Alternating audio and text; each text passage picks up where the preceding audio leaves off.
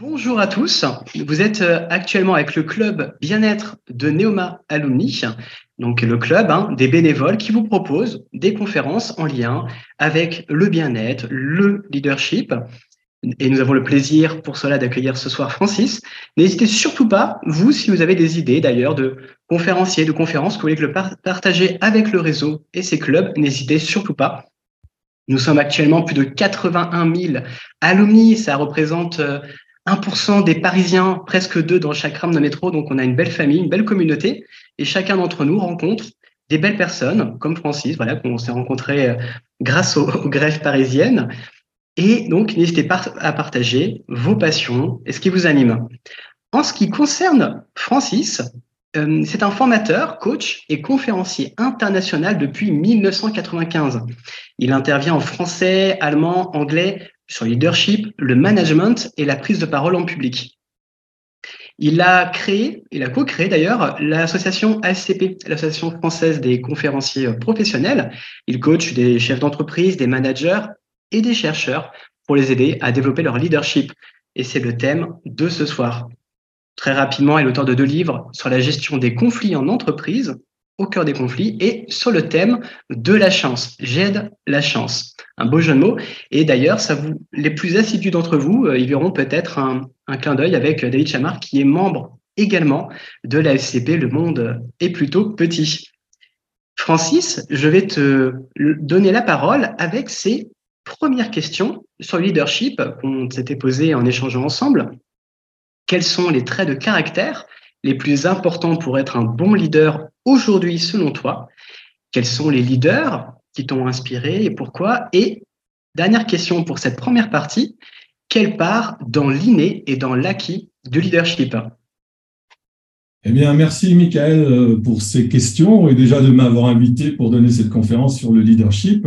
Et bienvenue à toutes les personnes qui sont connectées en distanciel, chose que nous avons l'habitude maintenant depuis au moins deux, trois ans.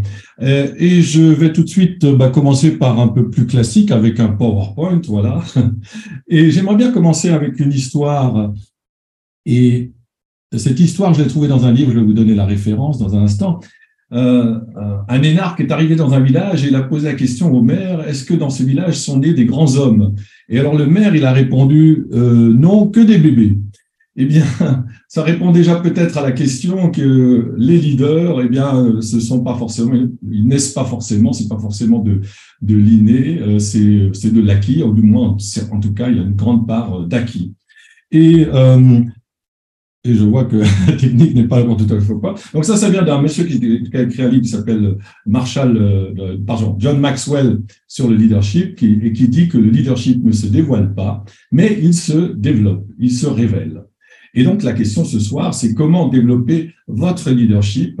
Et quand euh, vous pensez euh, au leadership, généralement, tu m'as demandé quels sont mes modèles ou les références, les leaders que j'admire. Eh bien, souvent, quand on parle de leadership, on associe à des personnes euh, célèbres, connues, euh, genre euh, Elon Musk, enfin, je sais pas. Mettez peut-être dans le chat quels sont les, les leaders que vous admirez. Ce, serait, pourrait être intéressant, Michael, d'avoir que tu relais quelques noms de personnes auxquelles vous pensez, qui, des personnes qui viennent tout de suite à l'esprit quand on parle de leadership. Voilà, Alors, il y a peut-être Nelson Mandela, mais maintenant il, peut y en avoir euh, plein d'autres. Je ne sais pas s'il y a des réponses. Oprah Winfrey, oui, je le vois, je le vois, c'est toi. On peut les lire aussi, euh, Michael, comme ça, ça fait un peu un petit, un petit écho. Voilà. Euh, ça peut être une femme, ça peut être un homme, ça peut être euh, euh des personnes vivantes ou, Nelson Mandela, par exemple. Voilà, Nelson Mandela. Est-ce qu'il l'avait mis avant que je mette la photo, etc. Voilà. Bon, il y a Michelle Obama, Marie Curie, hein, pourquoi pas. enfin, pourquoi pas. Jeff Bezos, Martin Luther King, Mère Teresa, Elon Musk. Charles de Gaulle, peut-être aussi. oui, je ne l'ai pas mis. bon, j'aurais pu faire tout un mur, mais je voudrais terminer avec mon copain Arnold Schwarzenegger. voilà, lui aussi est un, est un leader dans son genre. Et la question finalement que l'on peut se poser, c'est que souvent on pense à des personnes qui ont réussi, qui sont célèbres, mais des leaders, finalement, nous sommes tous quelque part des leaders à notre façon. Euh, parce que vous avez sûrement réussi à, faire bouger quelqu'un, euh, parce que la définition d'un leader, qu'est-ce que c'est? C'est de d'inspirer et de faire bouger. Vous voyez? Et eh bien, pour vous, pour vous donner euh, une anecdote, alors attendez, je vais voir, je ne maîtrise pas encore la technique ce soir. Et comme le titre de ce soir, c'est Rock Your Leadership, et donc il y a un côté rock and roll. Et pourquoi ce titre? Parce que pour deux raisons. La première raison, parce que je suis un danseur, pas uniquement de rock and roll, et je danse, je fais des danses de salon. Et un soir, quand je vais danser, j'invite des femmes, et généralement, les femmes me disent Ah, heureusement que tu m'invites parce qu'il n'y a pas beaucoup d'hommes pour danser. Je dis bah, S'il n'y a pas beaucoup d'hommes, il faut que toi, tu te lèves, tu ailles danser. Et malheureusement, généralement, euh, les, femmes ont des anciennes règles, des anciennes habitudes qui fait que dans le temps, ben, c'était l'homme qui allait inviter. Or, aujourd'hui, il faut changer ce, cette chose-là, vous voyez. Et en l'occurrence, une amie euh, m'a raconté qu'un soir, elle est allée danser avec un couple un samedi soir. Or, le samedi soir, il n'y a que des couples. Donc, il n'y a pratiquement pas, elle, elle a peu de chances de trouver un danseur. Mais il y en avait un. Enfin, il y avait un monsieur qui est assis, et puis euh, elle va vers lui. Elle va lui demander, vous dansez? Et le monsieur lui répond, mais je ne sais pas danser. Alors là, elle a déjà fait un peu sa part, mais ah, ça va pas plus loin. Il dit, je ne sais pas danser. Puis alors, elle lui répond, mais vous savez marcher. Alors il dit, oui. Eh bien, si vous savez marcher, vous savez danser. Et c'est ainsi qu'elle l'a amené à danser euh, la première danse qui était une marche. C'est ce qui est plus simple à, danser. Et donc, elle a agi en tant que leader, puisqu'elle a fait bouger ce monsieur. Et finalement, en bonne, c'était une bonne chose, puisque six mois plus tard, ils sont toujours ensemble, ils sont follement amoureux. Donc, euh, ça peut être dans tous les domaines, le leadership, c'est pas uniquement dans l'activité professionnelle, mais c'est aussi dans la vie de tous les jours. Et c'est pour ça, Rock Your Leadership, comment on peut bouger sa vie en se bougeant un peu comme dans la danse, dans le rock and roll.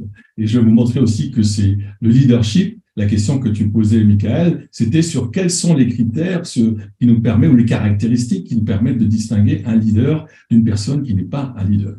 Ou surtout, quels sont les caractéristiques qui nous permettent de développer notre leadership.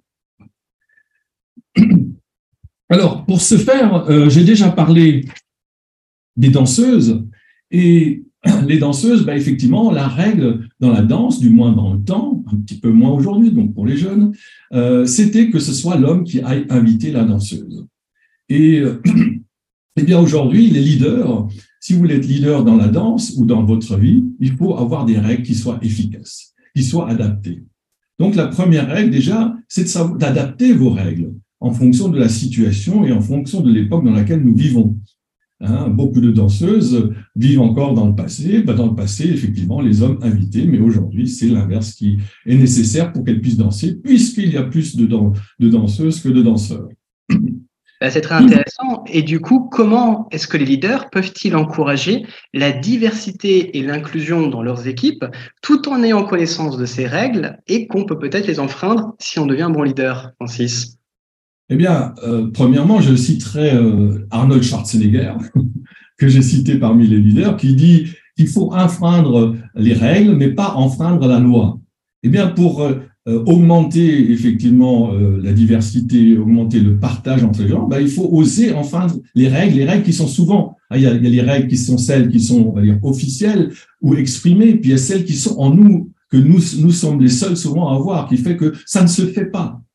Et euh, en l'occurrence, il y a une dame qui a enfin une, la loi, le 1er décembre 1955, elle était assise dans un bus, et dans un bus, et elle était noire et euh, il avait pas, elle devait laisser céder sa place pour un homme blanc. Or, elle a refusé.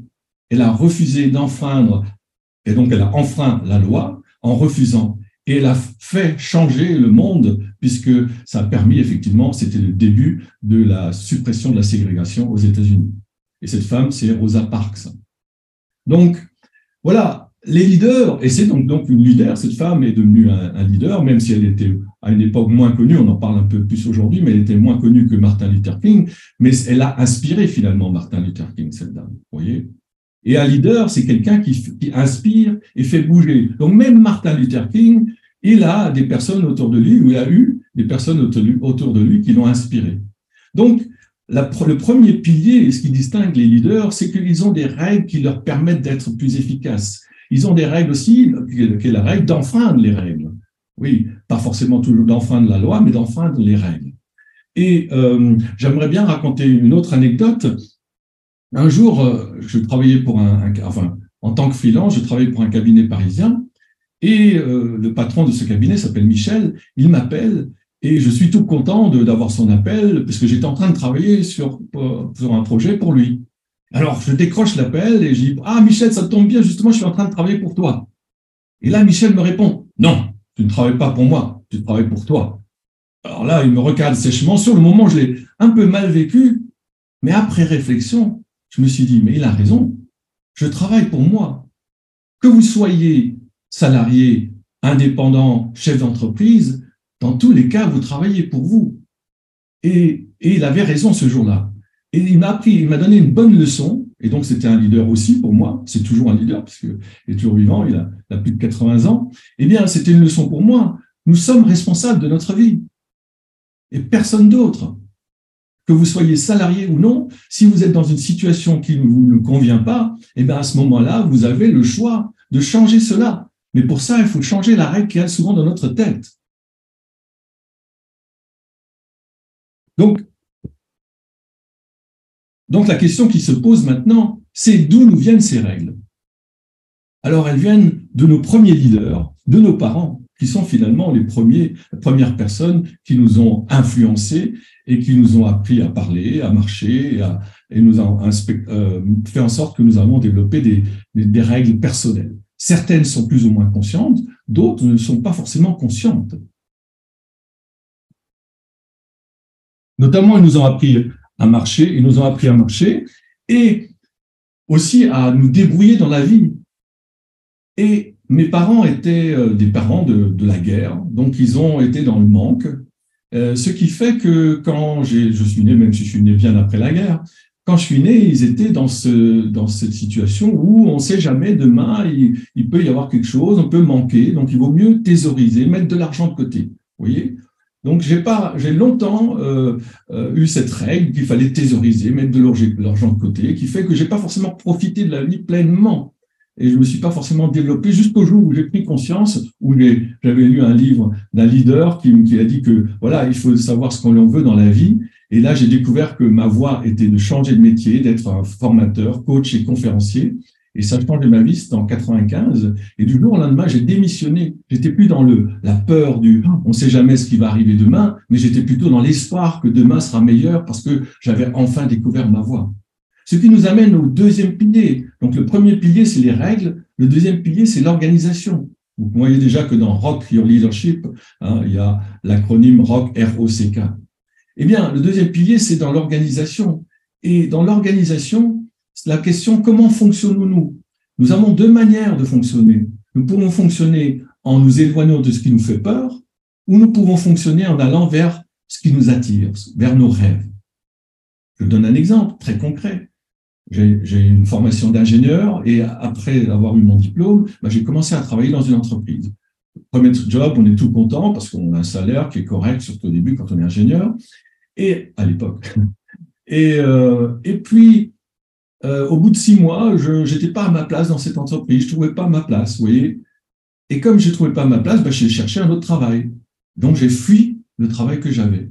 Et j'ai fait ça pendant dix ans. J'ai changé cinq, six fois d'entreprise, de, tout simplement parce que l'entreprise ne me convenait pas. Mais à chaque fois que je trouvais une autre entreprise, au début, c'était beau, c'était chouette, c'était super.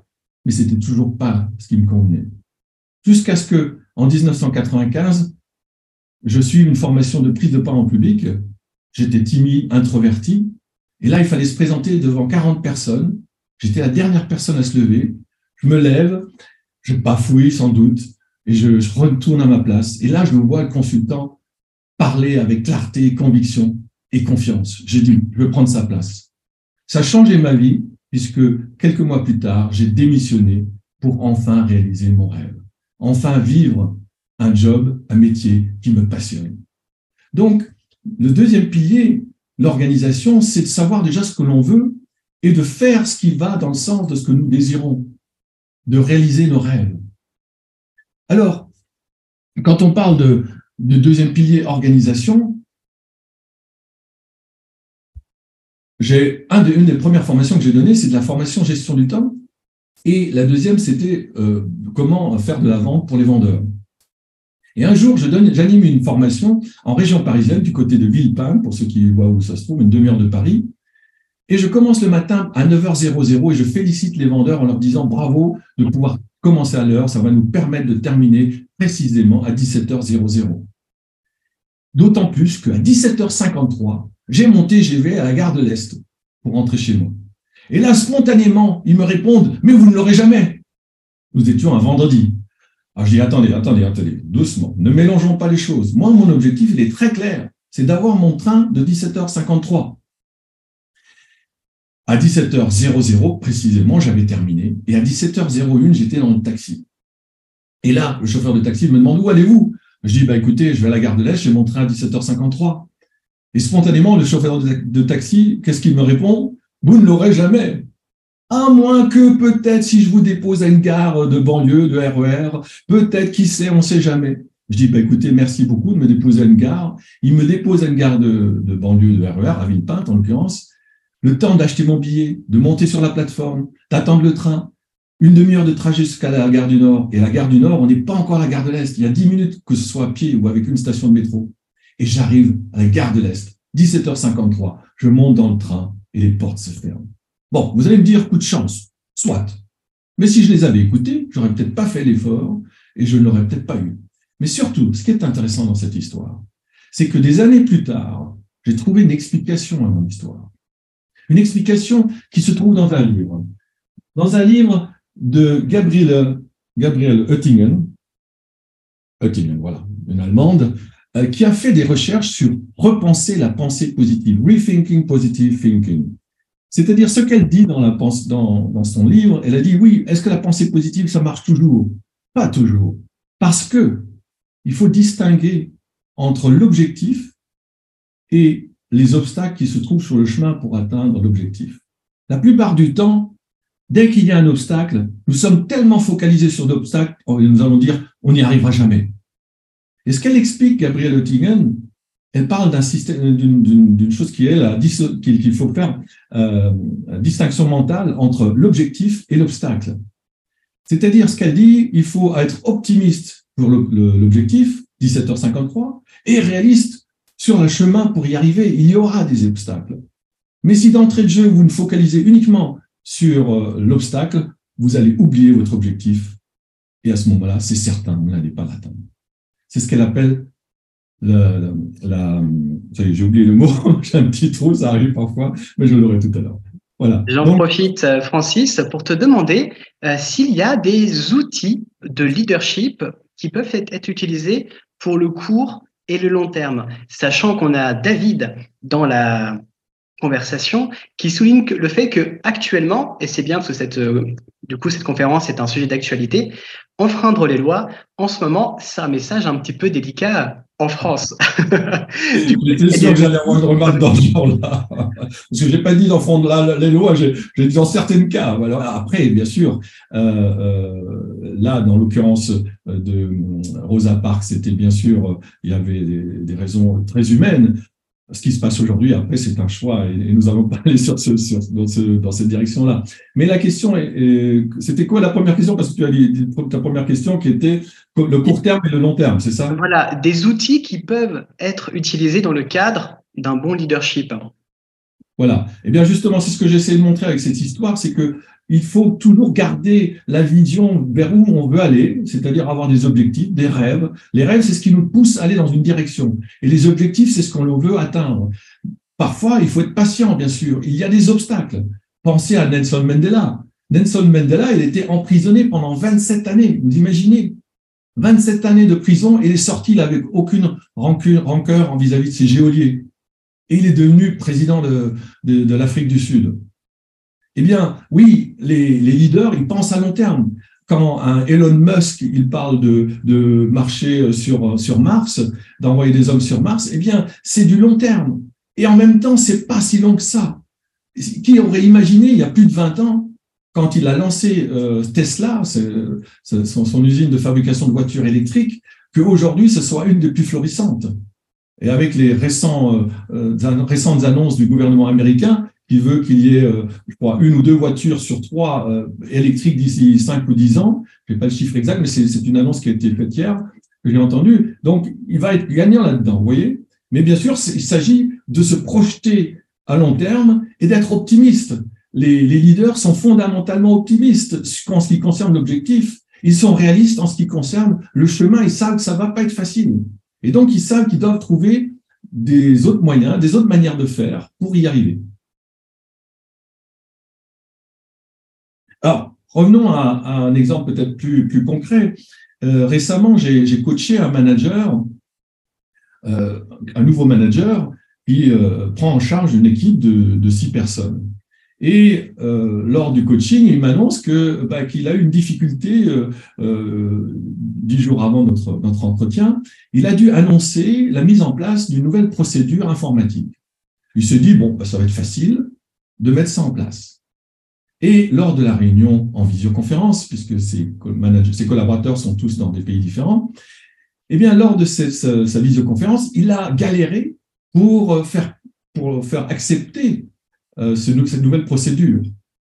Et c'est là que euh, le leadership s'est inspiré et faire bouger, faire changer. Eh bien là, il, il aurait dû avoir ce côté leader.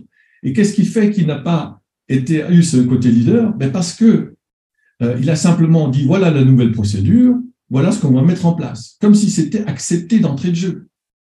Eh bien, toute la difficulté, elle est là, parce que le leader, il est là pour faire bouger les choses, et pour, pour cela, il doit inspirer. Et inspirer, ça veut dire quoi? Ça veut dire donner du sens, donner envie de mettre ça en place. Donc, la première chose, avant même d'expliquer le, nouveau, la nouvelle procédure, c'est de donner du sens. Pourquoi nous mettons en place cette nouvelle procédure? Quels sont les avantages? En quoi, en quoi ça va être utile pour, euh, pour chacun Et donc, forcément, comme il n'a pas mis, donné du sens, eh bien, il a galéré. Bon, et même, malgré cela, même les, meilleurs leaders, s'ils donnent du sens, s'ils expliquent le pourquoi encore et encore, ça n'empêchera pas, bien sûr, d'avoir de la résistance. D'ailleurs, c'est ce qui caractérise aussi un leader. Un leader a forcément de la résistance, de l'opposition. Contester, euh, c'est être constaté. Je sais plus si tu avais de questions et pas de questions. Ce qui nous amène, donc nous avons vu le pilier euh, règles, organisation, et ce qui nous amène au troisième pilier, qui est le pilier de la communication. Et, euh, et, c'est ce qui manquait à ce manager, hein, parce que mettre en place une procédure, c'est une chose, communiquer sur cette procédure, c'est un autre aspect.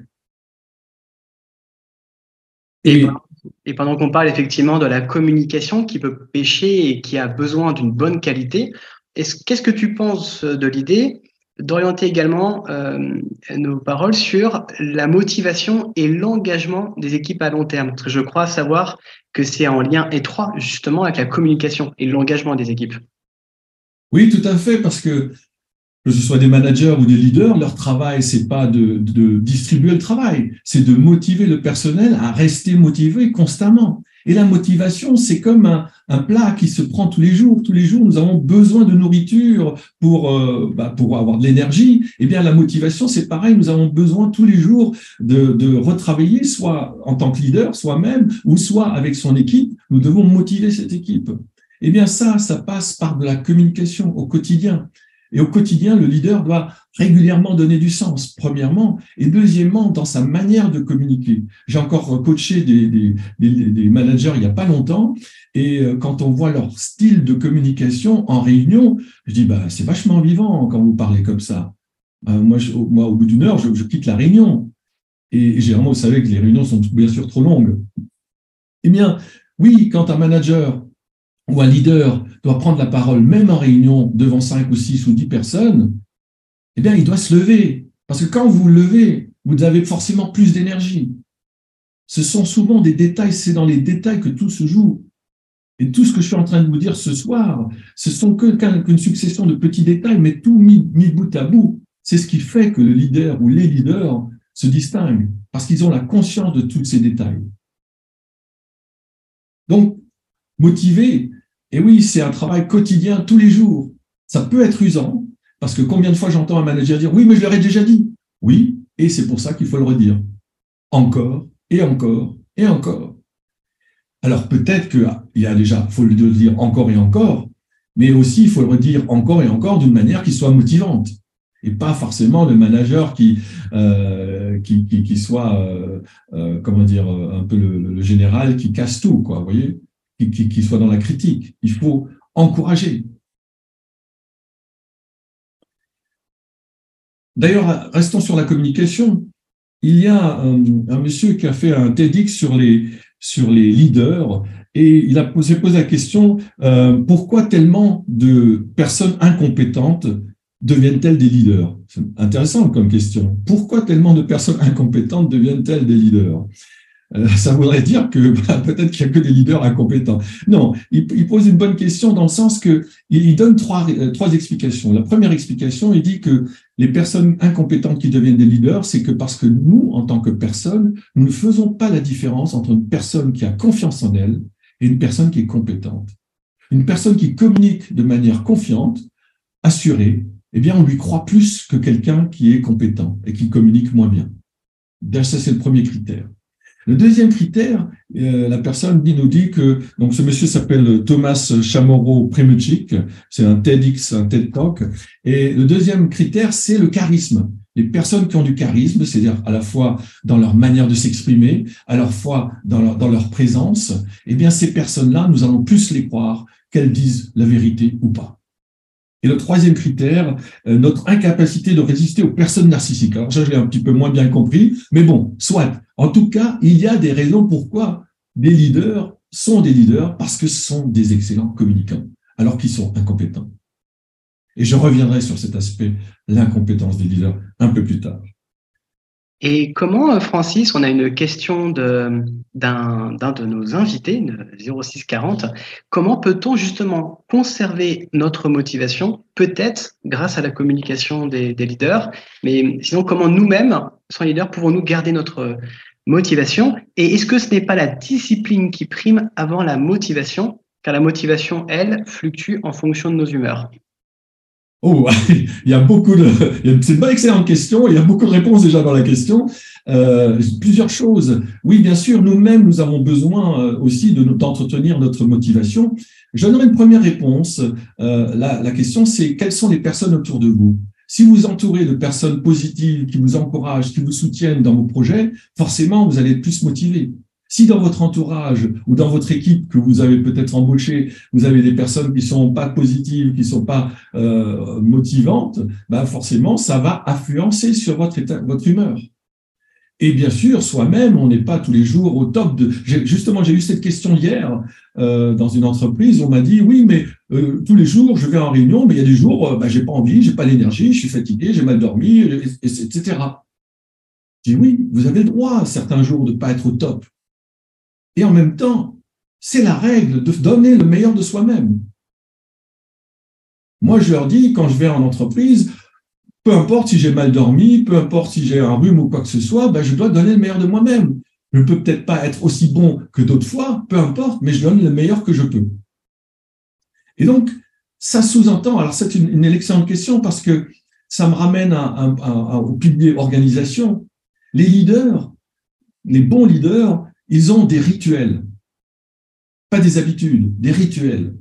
Les habitudes, c'est souvent, on n'a pas forcément choisi. Des rituels, c'est des habitudes qu'ils ont choisi de faire régulièrement.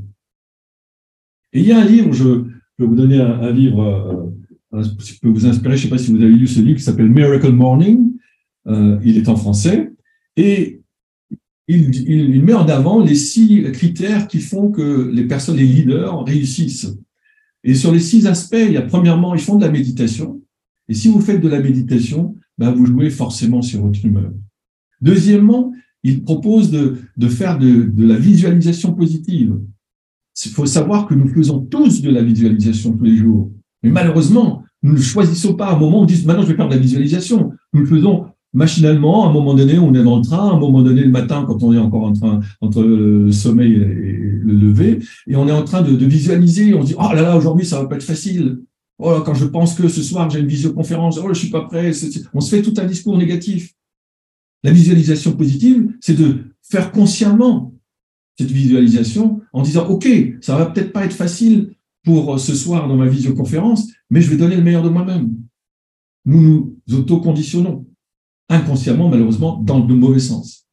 voyez? Donc la méditation, de la visualisation positive, des affirmations positives, euh, de la lecture, de l'écriture et des exercices, enfin l'exercice en termes de, du sport.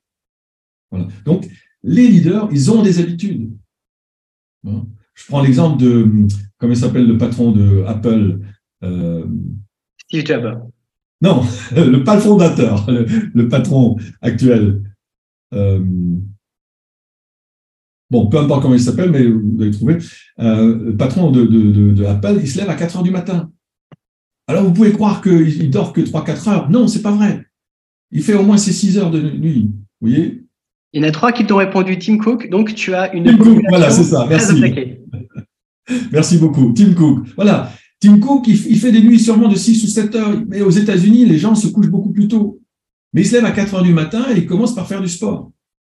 C'est des rituels, et pendant qu'on fait du sport, forcément, le cerveau, il travaille. voyez Donc, ils ont des, habitudes, et ils appellent ça des rituels. Alors, j'ai un peu digressé, je sais plus. Non, on était dans la motivation, comment garder la motivation. Donc, à la fois, les personnes euh, qui sont autour de nous, elles ont une influence, donc, c'est de bien choisir les personnes autour de nous, que ce soit les amis, que ce soit les collègues, les collaborateurs, oui. Et aussi, soi-même, nous pouvons agir sur notre état mental en mettant en place des rituels. Et ces rituels, effectivement, peuvent beaucoup aider dans la, notre propre motivation. Et selon toi, comment les leaders peuvent, eux, gérer du coup les conflits au sein de leur équipe de manière efficace? On parlait de la méditation, on parlait des ancrages mentaux, des visualisations positives, mais on imagine bien que c'est un petit peu peut-être compliqué pour des équipes. Donc, comment est-ce qu'on peut faire, nous, en tant que leader, pour justement inspirer ces équipes? Alors, oui, tu, fais bien de dire que la méditation, ça va aider, parce que quel est le but de la méditation? C'est de faire la part des choses. Et très souvent, dans les situations conflictuelles, nous ne faisons pas forcément la part des choses entre la réalité et ce que nous pensons de la réalité, c'est-à-dire les jugements souvent négatifs que nous avons de la réalité des uns et des autres. Voyez? Alors, il y a un aspect très important, et, là aussi j'ai un leader dans, le domaine euh, du, de l'organisation, de la gestion du temps. Je ne sais pas si vous connaissez Stephen Covey, qui écrit euh, beaucoup de livres, notamment les sept habitudes de ceux qui réussissent ce qu'ils entreprennent. Et il dit, parmi les sept habitudes, la cinquième habitude, vous pouvez la trouver là-dedans, voilà. Cinquième habitude, si on focalise. Cherchez d'abord à comprendre. Hein. Effectivement, on voit bien. Merci beaucoup. Cherchez d'abord à comprendre. Ce que dit Stephen Covey, je vais vous le dire en VO, en version originale. Seek first to understand before being understood. Cherchez d'abord à comprendre avant de vouloir être compris.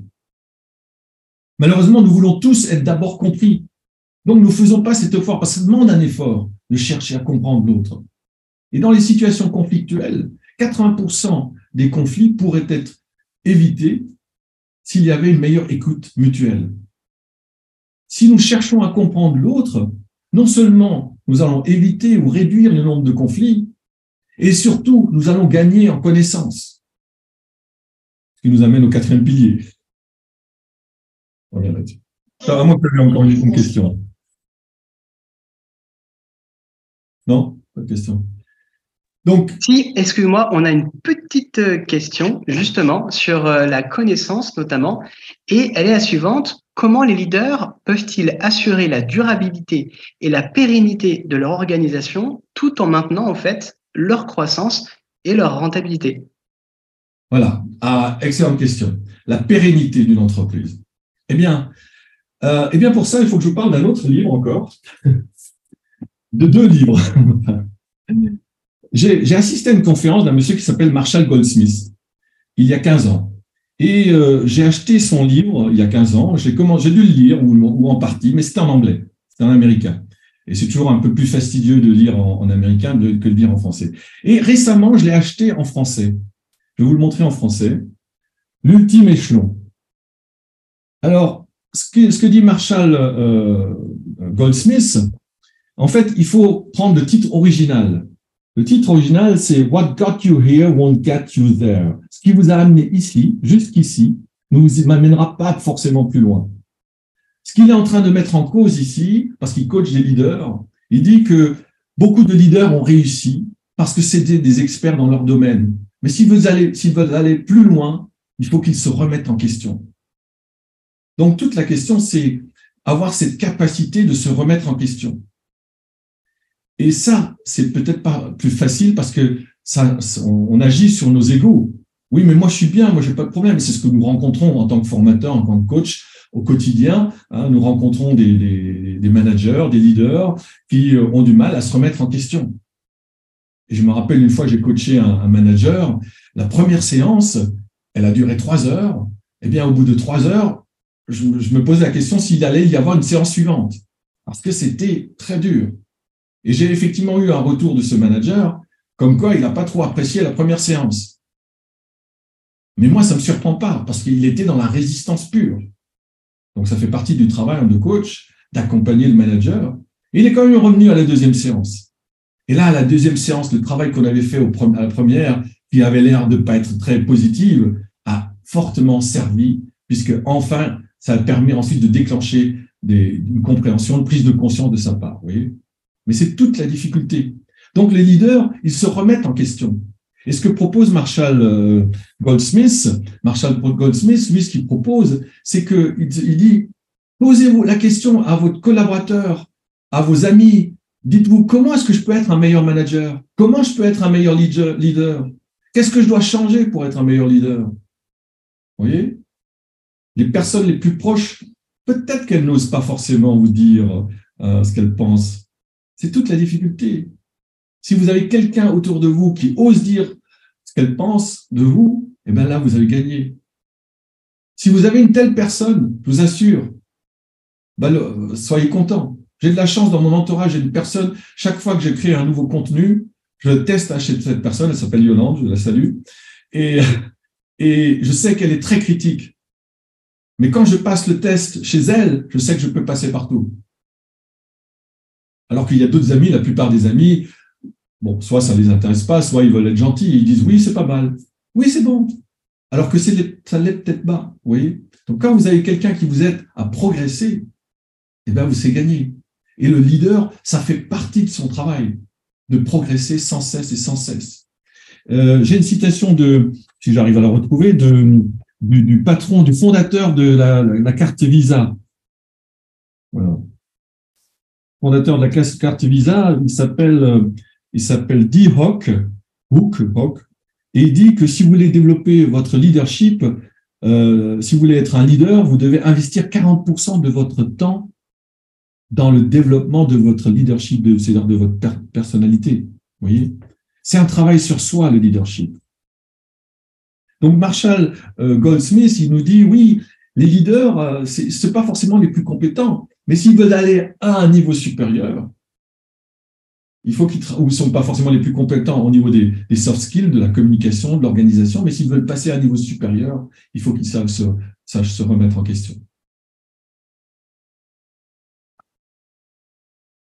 Je ne sais pas si tu as une question, mais pour l'instant, voyez, je suis un peu désorganisé dans mes feuilles. Alors, mais il n'y a aucun souci, surtout qu'on a reçu une question plutôt intéressante.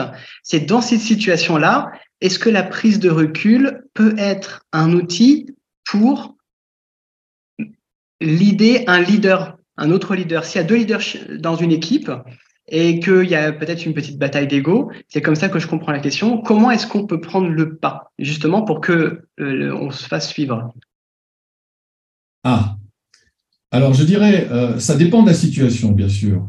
Euh, mais je dirais deux choses. La première chose, je reviens toujours à, au cinquième principe de Stephen Covey. Donc, si vous l'avez, hein, Stephen Covey, les sept habitudes de ceux qui réussissent. Le cinquième principe, cherchez d'abord à comprendre avant de vouloir être compris. Et même s'il y a une bataille d'ego entre leaders, eh bien, cherchez d'abord à comprendre l'autre. Mais très souvent, quand il y a une bataille, on rejoint un peu le conflit ou, un leader qui veut prendre le dessus sur l'autre. Mais si vous voulez prendre le dessus, dessus, c'est le, bon terme, euh, mais si vous voulez gagner, il faut être dans l'esprit gagnant-gagnant, bien sûr, déjà. Et puis, il faut chercher à comprendre l'autre pourquoi il agit ainsi. Oui.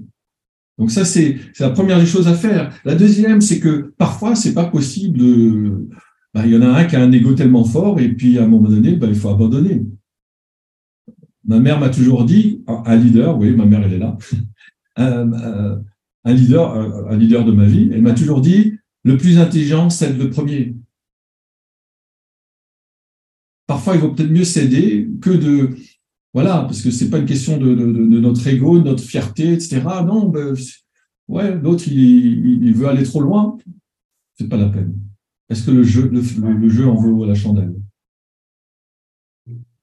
Effectivement, ça laisse beaucoup à réfléchir. La preuve, tu as reçu une autre question, euh, la même personne que tout à l'heure, qui pose la question suivante. La personne critique doit-elle être compétente dans notre domaine?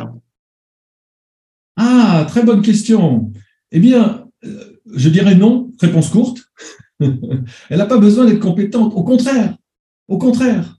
Eh bien, c'est ce que je vois quand je fais du coaching. Je coach beaucoup de scientifiques, des chercheurs dans des domaines très différents. Euh, euh, et, souvent, je, suis pas, ingénieur de formation, mais je ne suis pas un expert dans leur domaine, j'y connais pas grand-chose. Et justement, je leur dis, je suis le candide, je suis celui qui pose les questions, qui a priori ont l'air naïves, voire simplistes, voire stupides. Mais c'est ces questions-là que nous avons besoin d'entendre. Vous voyez? Et donc, quand vous avez quelqu'un de critique qui n'est pas forcément dans votre domaine, d'abord, euh, euh, la personne va vous donner son regard à elle. Et donc, c'est tout bénéf, je dirais. Et d'ailleurs, souvent, euh, enfin, je me rappelle quand j'ai commencé dans ce métier, euh, on, parlait toujours de, comment développer la créativité. Et euh, on, parlait de Colgate, vous savez, le dentifrice Colgate. Et à, à l'époque, il y avait la question dans l'entreprise, dans les années 60, comment vendre plus de dentifrice? Et puis, il y avait tous les managers, tous, les collaborateurs qui, qui, cherchaient, qui brainstormaient, et puis bon, ils n'avaient rien trouvé de, de, très intelligent. Vous voyez? Et puis à un moment donné, il y a la femme de ménage qui passe par là et qui voit la question qui est écrite sur le tableau. Elle dit, bah, c'est simple, il suffit d'augmenter le trou, de diamètre du trou. Vous voyez? Elle n'était pas experte dans ce domaine-là, mais elle avait un regard extérieur. Donc, c'est, nous avons besoin, les personnes qui, qui ont euh, une autre expérience, d'autres connaissances, elles peuvent que nous enrichir. Et alors, selon toi, si tu as le temps encore pour, une autre question, mais là, je vois que ça, fuse, tu inspires beaucoup. Comment un grand leader peut communiquer face à la contestation? Confronter, négocier, arbitrer vite ou pas? Excellente question. Et eh oui, euh, tout dépend, tout dépend de l'objectif du leader. La première question, elle est là. Qu'est-ce qu'il veut? Est-ce qu'il veut la paix sociale ou est-ce qu'il veut faire passer euh, sa loi ou autre chose voyez? Donc, euh, après, oui, c'est toujours un choix.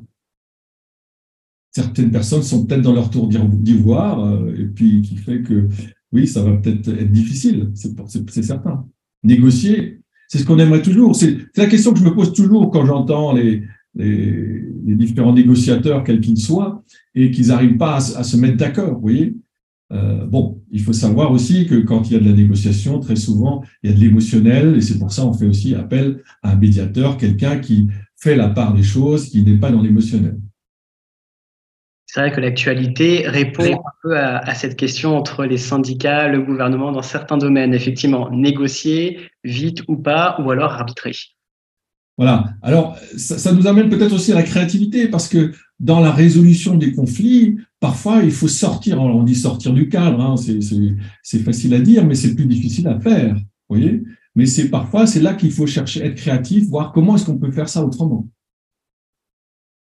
D'ailleurs, j'ai trouvé, en, préparant cette conférence de ce soir, puisque j'ai remanié ma conférence, j'ai trouvé un texte d'une diva qui s'appelle Sophie Arnoux, qui aurait écrit une lettre à Monsieur Voltaire. Donc, c'était dans les années 1700 et quelques.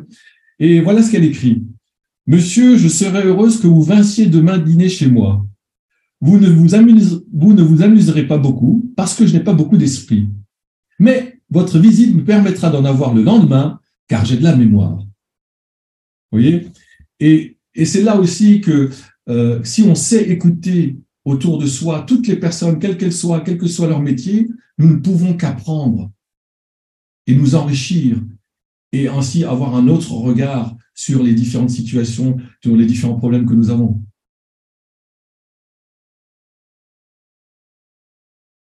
As-tu encore des questions Oui, euh, euh, tes paroles me rappellent d'ailleurs une citation qu'on avait vue ensemble, que j'ai apprise grâce à toi. Ferdinand Porsche la course au leadership est une course qui ne se termine jamais.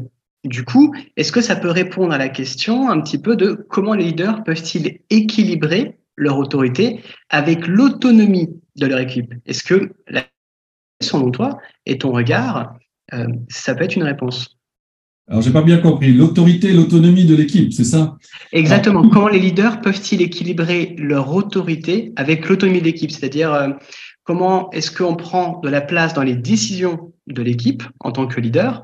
Ou est-ce que on les laisse un petit peu faire seuls pour faire leur propre trajet, leurs propres expériences Comment trouver cet équilibre entre euh, euh, Comme s'il y avait une opposition autorité-autonomie, euh, alors que peut-être que la solution, elle est entre les deux. Il n'y a pas l'autorité, il donne le cadre, et l'autonomie donne les moyens. Ou la manière de trouver une solution ou des solutions, tu vois.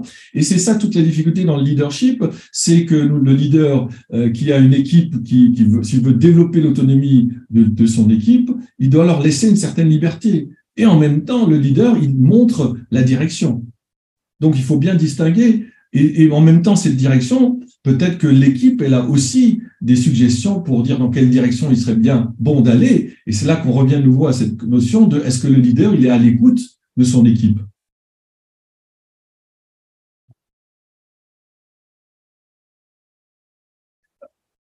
Et, j'irai même un peu plus loin, s'il est à l'écoute de son équipe, s'il veut que son équipe se développe, ça veut dire qu'il doit accepter que l'équipe propose des solutions qui, à terme, peuvent être des erreurs, des échecs. Et, ça, là aussi, parce que très souvent, on va sanctionner les erreurs, les échecs en entreprise, alors que ce n'est qu'une étape sur le chemin de la réussite. Et comment calculer la marge entre l'erreur et la créativité? Et oui, il faut, il faut essayer encore et encore et encore parce que voilà, si, plus, plus je fais des erreurs, plus je vais euh, progresser. Comme dirait euh, Groucho Marx, il disait si j'avais à refaire ma vie, je ferais les mêmes erreurs, mais plus tôt. Excellent, effectivement. Alors, nous avons encore un peu de temps? Tout à fait, il nous reste au moins 10 minutes. OK. Donc, il n'y a pas de souci. S'il nous reste encore un peu de 10 minutes, je vais changer de, je vais changer de, de stratégie. Hein. On, va, passer à. Et donc, tu vas faire preuve de créativité, c'est ça? Voilà, il faut, il faut changer d'angle de, de vue aussi, euh, parfois. J'espère que vous me voyez bien. Voilà. OK. Donc, euh, voilà, pour résumer cette conférence Rock Your Leadership, hein, euh, c'est bien sûr, il faut le leadership se construit sur du solide, du solide comme du rock. Et en même temps, de temps en temps, il est bon de bouger ce pilier, ces quatre piliers, comme le rock. Et parfois, dans les règles, s'il fallait retenir quelque chose, je vous propose, bah, première règle, être responsable de sa vie. Personne d'autre ne peut l'être de responsable de votre vie. Deuxièmement, euh, Richard Branson, lui, disait, si une opportunité se présente, dites oui, même si vous n'êtes pas capable, même si vous ne savez pas comment le faire. Mais une fois que vous avez dit oui, après trouver les moyens, chercher comment faire. Mais la plupart du temps, on dit non parce qu'on ne sait pas comment faire. La troisième règle, c'est adapter et réviser ces règles régulièrement. Oui, et nous l'avons fait avec le confinement dernièrement, en 2020. Le confinement nous a obligés de changer nos habitudes, nous a obligés de changer certaines règles. du jour au lendemain, on n'avait plus le droit de sortir. Du jour au lendemain, on pouvait plus aller travailler. Du jour au lendemain, il fallait travailler en télétravail les règles ont changé. Et depuis, bien sûr, les règles ont changé, la preuve, puisque maintenant, dans beaucoup d'entreprises, il y a deux jours de télétravail par semaine. Et les règles, c'est votre, c'est comme un, comme la clé, votre clé ou une clé. Les clés, bah, ça ouvre des portes. Mais certaines clés sont pas adaptées pour les, pour certaines portes. Donc, parfois, il est bon de, de changer de clé. Parfois, il est bon de, bah, peut-être de travailler sa, sa clé pour avoir, pour en faire un, un, un passe-partout. Deuxièmement, on a vu organisation. L'organisation, c'est la vision que nous avons sur, euh, à la fois d'avoir une vision, hein, les lunettes, j'associe ça aux lunettes, euh, moi j'en porte, et d'avoir une vision de savoir où aller, et aussi de voir ce que, quelles sont les actions au quotidien que vous faites, que vous menez pour atteindre cette vision. Je rappelle, voilà, c'était le contraste mental, c'était le mot que j'ai cherché tout à l'heure, hein, de euh, Gabriel Oettingen, qui disait qu'il fallait être optimiste par rapport à l'objectif et euh, réaliste par rapport aux obstacles que nous trouvons sur le chemin pour atteindre nos objectifs. Voilà, dans l'organisation, je donnerai quatre points. Mettez en place, développez votre leadership, le, le leader en vous. Il y a plein de moyens de le faire soit en développant votre manière de vous organiser, soit en développant votre manière de communiquer, soit en allant chercher des informations, soit en redéfinissant certaines règles. Deuxièmement, soyez, ayez bien conscience de ça, distinguez l'objectif de l'obstacle. A l'objectif, c'est ce que vous voulez atteindre, et l'obstacle, c'est sur le chemin. Et ensuite, mettez en place un plan, plan d'action. Et dernier point, le leader, il doit tendre vers l'exemplarité. Il doit être un exemple. Voilà, et Steve Jobs, je ne l'ai pas encore cité, qui disait Notre leadership est augmenté par notre qualité de communication. Et dans ce domaine-là, il connaissait un rayon. C'est un excellent communicant. Et ce qui nous amène au pilier de la communication. Et travailler votre art oratoire. Là, il y a énormément de travail à faire en France. Deuxièmement, euh, communiquer euh, un, optimisme durable euh, la plupart du temps, et encore je l'ai entendu hier et avant-hier, les personnes communiquent avec un langage plutôt négatif, pas très encourageant.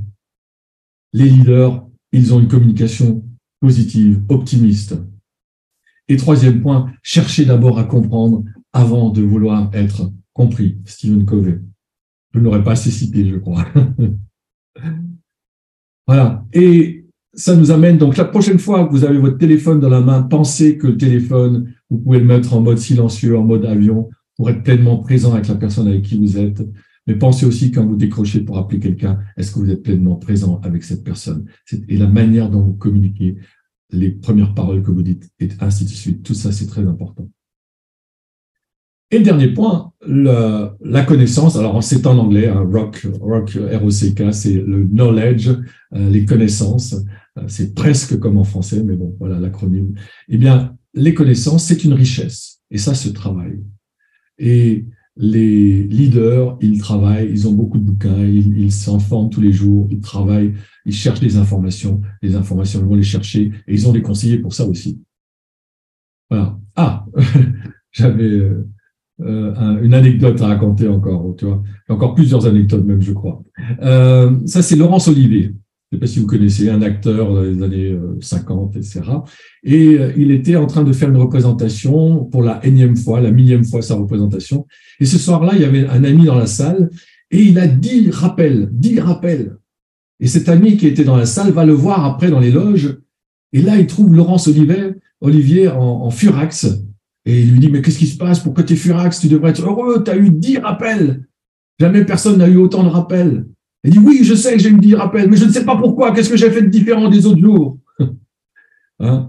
Et oui, euh, qu'est-ce qu'il a fait de mieux ce jour-là? C'est aussi un feedback, savoir ce qu'on a fait pour être bon. Voilà, et justement, encore une histoire, ça c'est mes parents qui étaient donc mes premiers leaders, et ça c'était lors des 50 ans de mariage de mes parents. Eh bien, ce jour-là, mon père a pris la parole, on le voit ici avec un micro, et je l'avais jamais vu en train de prendre la parole devant un public. Mon père était plutôt un taiseux, et ce jour-là, j'ai découvert qui il était. Enfin, pas qui il était, mais qu'il savait communiquer. C'est pour ça que je fais ce métier aujourd'hui. Mais en tout cas, c'était une personne proche, et pourtant, je la connaissais pas aussi bien que ça. Vous voyez Comme quoi, souvent, nous avons des personnes autour de nous, et nous ne les connaissons pas. Que ce soit qu'elles soient de la famille, des amis ou des collègues. Voilà, et donc, juste, je vois que c'est un peu limite. Un petit ajustement, voilà. Et donc, euh, ah, désolé. Donc, dans les connaissances, tout est feedback. Les critiques, c'est un feedback. Toutes les informations sont bonnes à prendre. Deuxièmement, quelles sont les histoires que vous devez revisiter? Parce que l'histoire qu'on croit sur les uns et les autres, nous devons les revisiter. J'ai entendu dernièrement quelqu'un qui racontait une histoire comme quoi ce qui importe, c'est il y a deux choses. Il y a ce qui nous arrive dans la vie et il y a l'histoire que l'on raconte de ce qui nous est arrivé. Et si vous reprenez ça sous un angle plus positif, vous allez peut-être faire des apprentissages sur votre vie. sur vos connaissances. Voyez? En l'occurrence, mon père, quand il j'étais gamin, et quand il avait des visiteurs, étant alsacien, il recevait des visiteurs de Saarbrücken, il parlait le sarrois, c'est-à-dire la langue de l'Allemagne dans cette région. Quand il recevait des personnes de Berlin, il leur parlait le berlinois. Et je me, gamin, je me disais, mais il n'est pas fier de l'alsacien, pourtant il pourrait nous comprendre aussi. Donc quand j'étais gamin, je voyais ça sous un angle négatif. Et c'est que vers la fin de sa vie que j'ai pris conscience que, en fait, tout ce que mon père voulait, c'est que ses hôtes se sentent bien. Et donc, il allait s'adapter à leur, et donc parler leur dialecte. Vous voyez? Et en revisitant nos histoires, nous allons voir que nous avons une richesse dans notre vécu.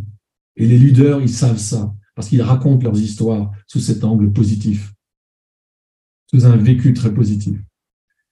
Troisième question et dernier point concernant les connaissances, parce que ce qui nous intéresse, c'est aujourd'hui, mais ce qui nous intéresse, c'est demain. Et la question, que devons-nous apprendre aujourd'hui pour réussir demain? Sachant que demain, il y aura peut-être de plus en plus d'intelligence artificielle, il y a des métiers qui vont disparaître, des métiers qui vont changer. Et la question se pose, qu'est-ce que nous devons apprendre aujourd'hui? Il y, a, des livres là-dessus qui parlent de comment ils voient l'avenir et quelles vont, être les, les qualités qu'il va falloir développer pour pouvoir euh, rester euh, actif et, et dans le business euh, à l'avenir. Et la première condition, c'est de savoir apprendre rapidement. Voilà, ce qui nous amène donc Rock Your Leadership, les quatre piliers. il y a quand même deux, euh, comment dire, euh, les fondations sont pas forcément toujours solides. Et elles sont pas solides parce que souvent, ce qui nous empêche de progresser, d'agir, de communiquer, d'aller chercher de l'information, c'est souvent la peur qui nous limite. Et les leaders, ils vont au-delà. Ils voient la peur, mais ils vont quand même. Et le deuxième, euh, deuxième frein, c'est la frustration, c'est de savoir gérer notre frustration. Voilà. J'arrive pratiquement à la, fin de ma conférence. Pratiquement, j'ai pas encore tout à fait fini. Euh, je suis aussi youtubeur depuis le confinement et j'ai développé une chaîne qui s'appelle Je ne suis pas un geek, vu mon âge. Et donc, je vous invite à aller sur ma chaîne YouTube, à regarder ce qui s'y passe, même mettez un like, un pouce, un commentaire et surtout abonnez-vous à ma chaîne. Voilà, j'ai fait ma pub. Et euh, pour terminer, eh bien, j'aimerais bien avoir un feedback de votre part. Quel est votre avis sur cette conférence? Euh, Bien sûr, votre avis peut être super, peut être génial ou euh, carrément euh, la meilleure conférence de, de votre vie. Bon, plus sérieusement, je vous propose quelque chose de plus sérieux. Euh, eh bien, je vous invite à aller euh, voilà, je vais, ah, pardon, je vais juste faire un petit changement pour que vous voyez bien. Voilà, je vous invite à aller sur menti.com et avec ce code 31 92 20 50, vous le mettez ce code dans menti.com et vous allez tomber sur Rock Your Leadership. Et je vous invite à mettre un mot sur comment vous avez trouvé cette conférence. Euh, vous pouvez faire voilà, vous pouvez faire, vous pouvez en mettre plusieurs. Vous avez la, la possibilité de mettre euh, un, deux, trois, quatre, cinq mots euh, chaque personne. Voilà.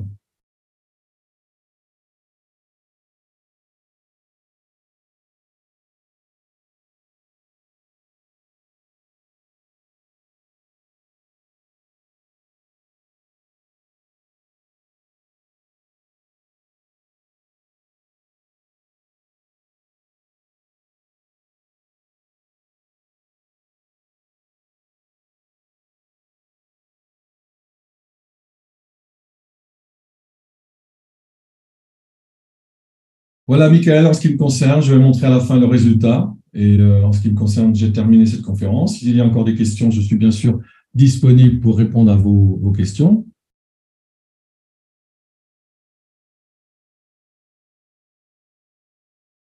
Et un grand, grand merci à toi, Francis. Tu as un feedback de conférencier. Un grand merci de la part de David. Euh, on t'a vu dans ton plein d'énergie dans ta conférence. Euh, nous, c'est la première fois que vous avez autant d'interactivité euh, avec un conférencier. Donc, un grand merci également pour cela. Merci pour ce partage, cette vision, cette expérience que tu as transmise. Euh, on espère vraiment, c'est vraiment le but de ces conférences, que cela aura inspiré, et je choisis le mot avec parcimonie et en connaissance de cause, les personnes, les plusieurs dizaines de personnes qui étaient présentes ce soir. On est dépassé les 40. Donc, mmh. bravo. On sait en plus, actuellement avec le soleil qui revient, c'est compliqué. Mais donc, euh, belle performance pour toi. Bravo pour ce passage de caméra. Et ces anecdotes euh, et ces citations qui permettent effectivement de nous resituer euh, et nous ancrer dans l'instant présent. on a trouvé aussi beaucoup de bienveillance dans ta conférence. Donc, vraiment un grand merci pour toi. J'ai remis deux fois, vous trouverez, chers panélistes, le lien pour le YouTube euh, de Francis. Donc n'hésitez pas, effectivement. J'ai vu qu'il y avait beaucoup de vidéos, donc je ne suis pas un geek, mais quand même, je me permets de terminer la phrase. quand même, on a pu voir aussi une caméra qui bouge et qui te suivait, donc pleine d'humanité aussi cette conférence. Bon, ben merci beaucoup en tout cas, Michael, de m'avoir donné cette opportunité. Euh, C'était une conférence que j'avais créée avant le confinement, que j'ai complètement remaniée là pour ce soir. Euh, C'est pour ça que j'avais encore un peu mes notes. Euh, voilà. Et euh, bah, merci de m'avoir donné cette opportunité. Parce que, et là aussi, tu vois, euh, dans le leader, il se remet en question. Une conférence, si elle est écrite, elle peut très bien évoluer. Et je pense aussi que la, la, réalité, le confinement et tout ce qui se passe, les problèmes géopolitiques nous font, nous obligent à nous remettre en question. Et la question, c'est à quelle vitesse réagissons-nous?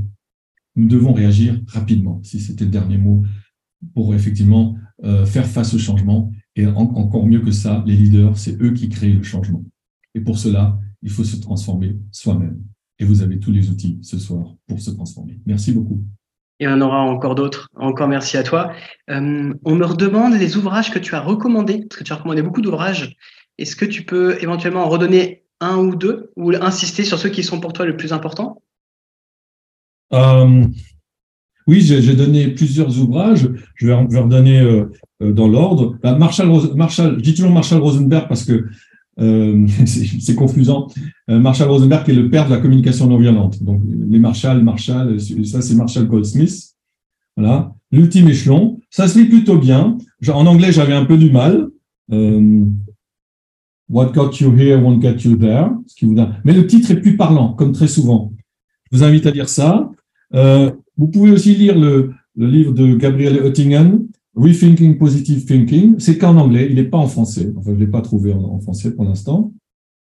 Euh, dans la, dans le, il y a les, les, sept habitudes de ceux qui réussissent, ce qu'ils, euh, ce qu'ils euh, entreprennent. Stephen Covey. Donc, c'est le pape de la gestion du temps. Il a plein d'autres livres, mais s'il y en avait un, il y en a il a ça aussi, vous voyez, euh, l'état prioritaire aux priorités. Mais si j'en avais un, je conseillerais celui-ci. Les sept habitudes de Stéphane Hercovery. Voilà. Ah, c'est bien noté. Voilà. Bien sûr, je conseille aussi le, mon livre, J'ai de la chance. Oui, effectivement. Je l'ai remis dans, avec l'autre sur la gestion des conflits en entreprise. Et qui complète d'ailleurs très bien celui qui avait écrit euh, Dave Chamar, le conférencier euh, que tu connais de ton association, qui avait aussi euh, un, un, ouvrage sur la chance. Grâce à vous deux, nous en aurons plein et on saura comment la provoquer. Tout à fait. Et sur, mon, sur, sur ma chaîne YouTube, je ne suis pas un geek, je donne aussi des conseils de lecture, des livres qui m'ont inspiré, qui ont changé ma vie. Et il y a plusieurs vidéos là-dessus. Parfait. Et eh ben encore un grand merci à toi. Merci à vous euh, tous qui nous avez suivis euh, derrière vos caméras, qui êtes là à nos conférences. On espère vous en proposer une euh, bientôt. Francis, tu seras bien évidemment cordialement invité. Avec plaisir, si je suis disponible. Et je vous souhaite à tous une excellente soirée et excellente soirée à toi, Francis. Et un grand merci encore pour le temps que tu nous as consacré. Bonne soirée à tous et développez votre leadership. À bientôt. À bientôt. Au revoir.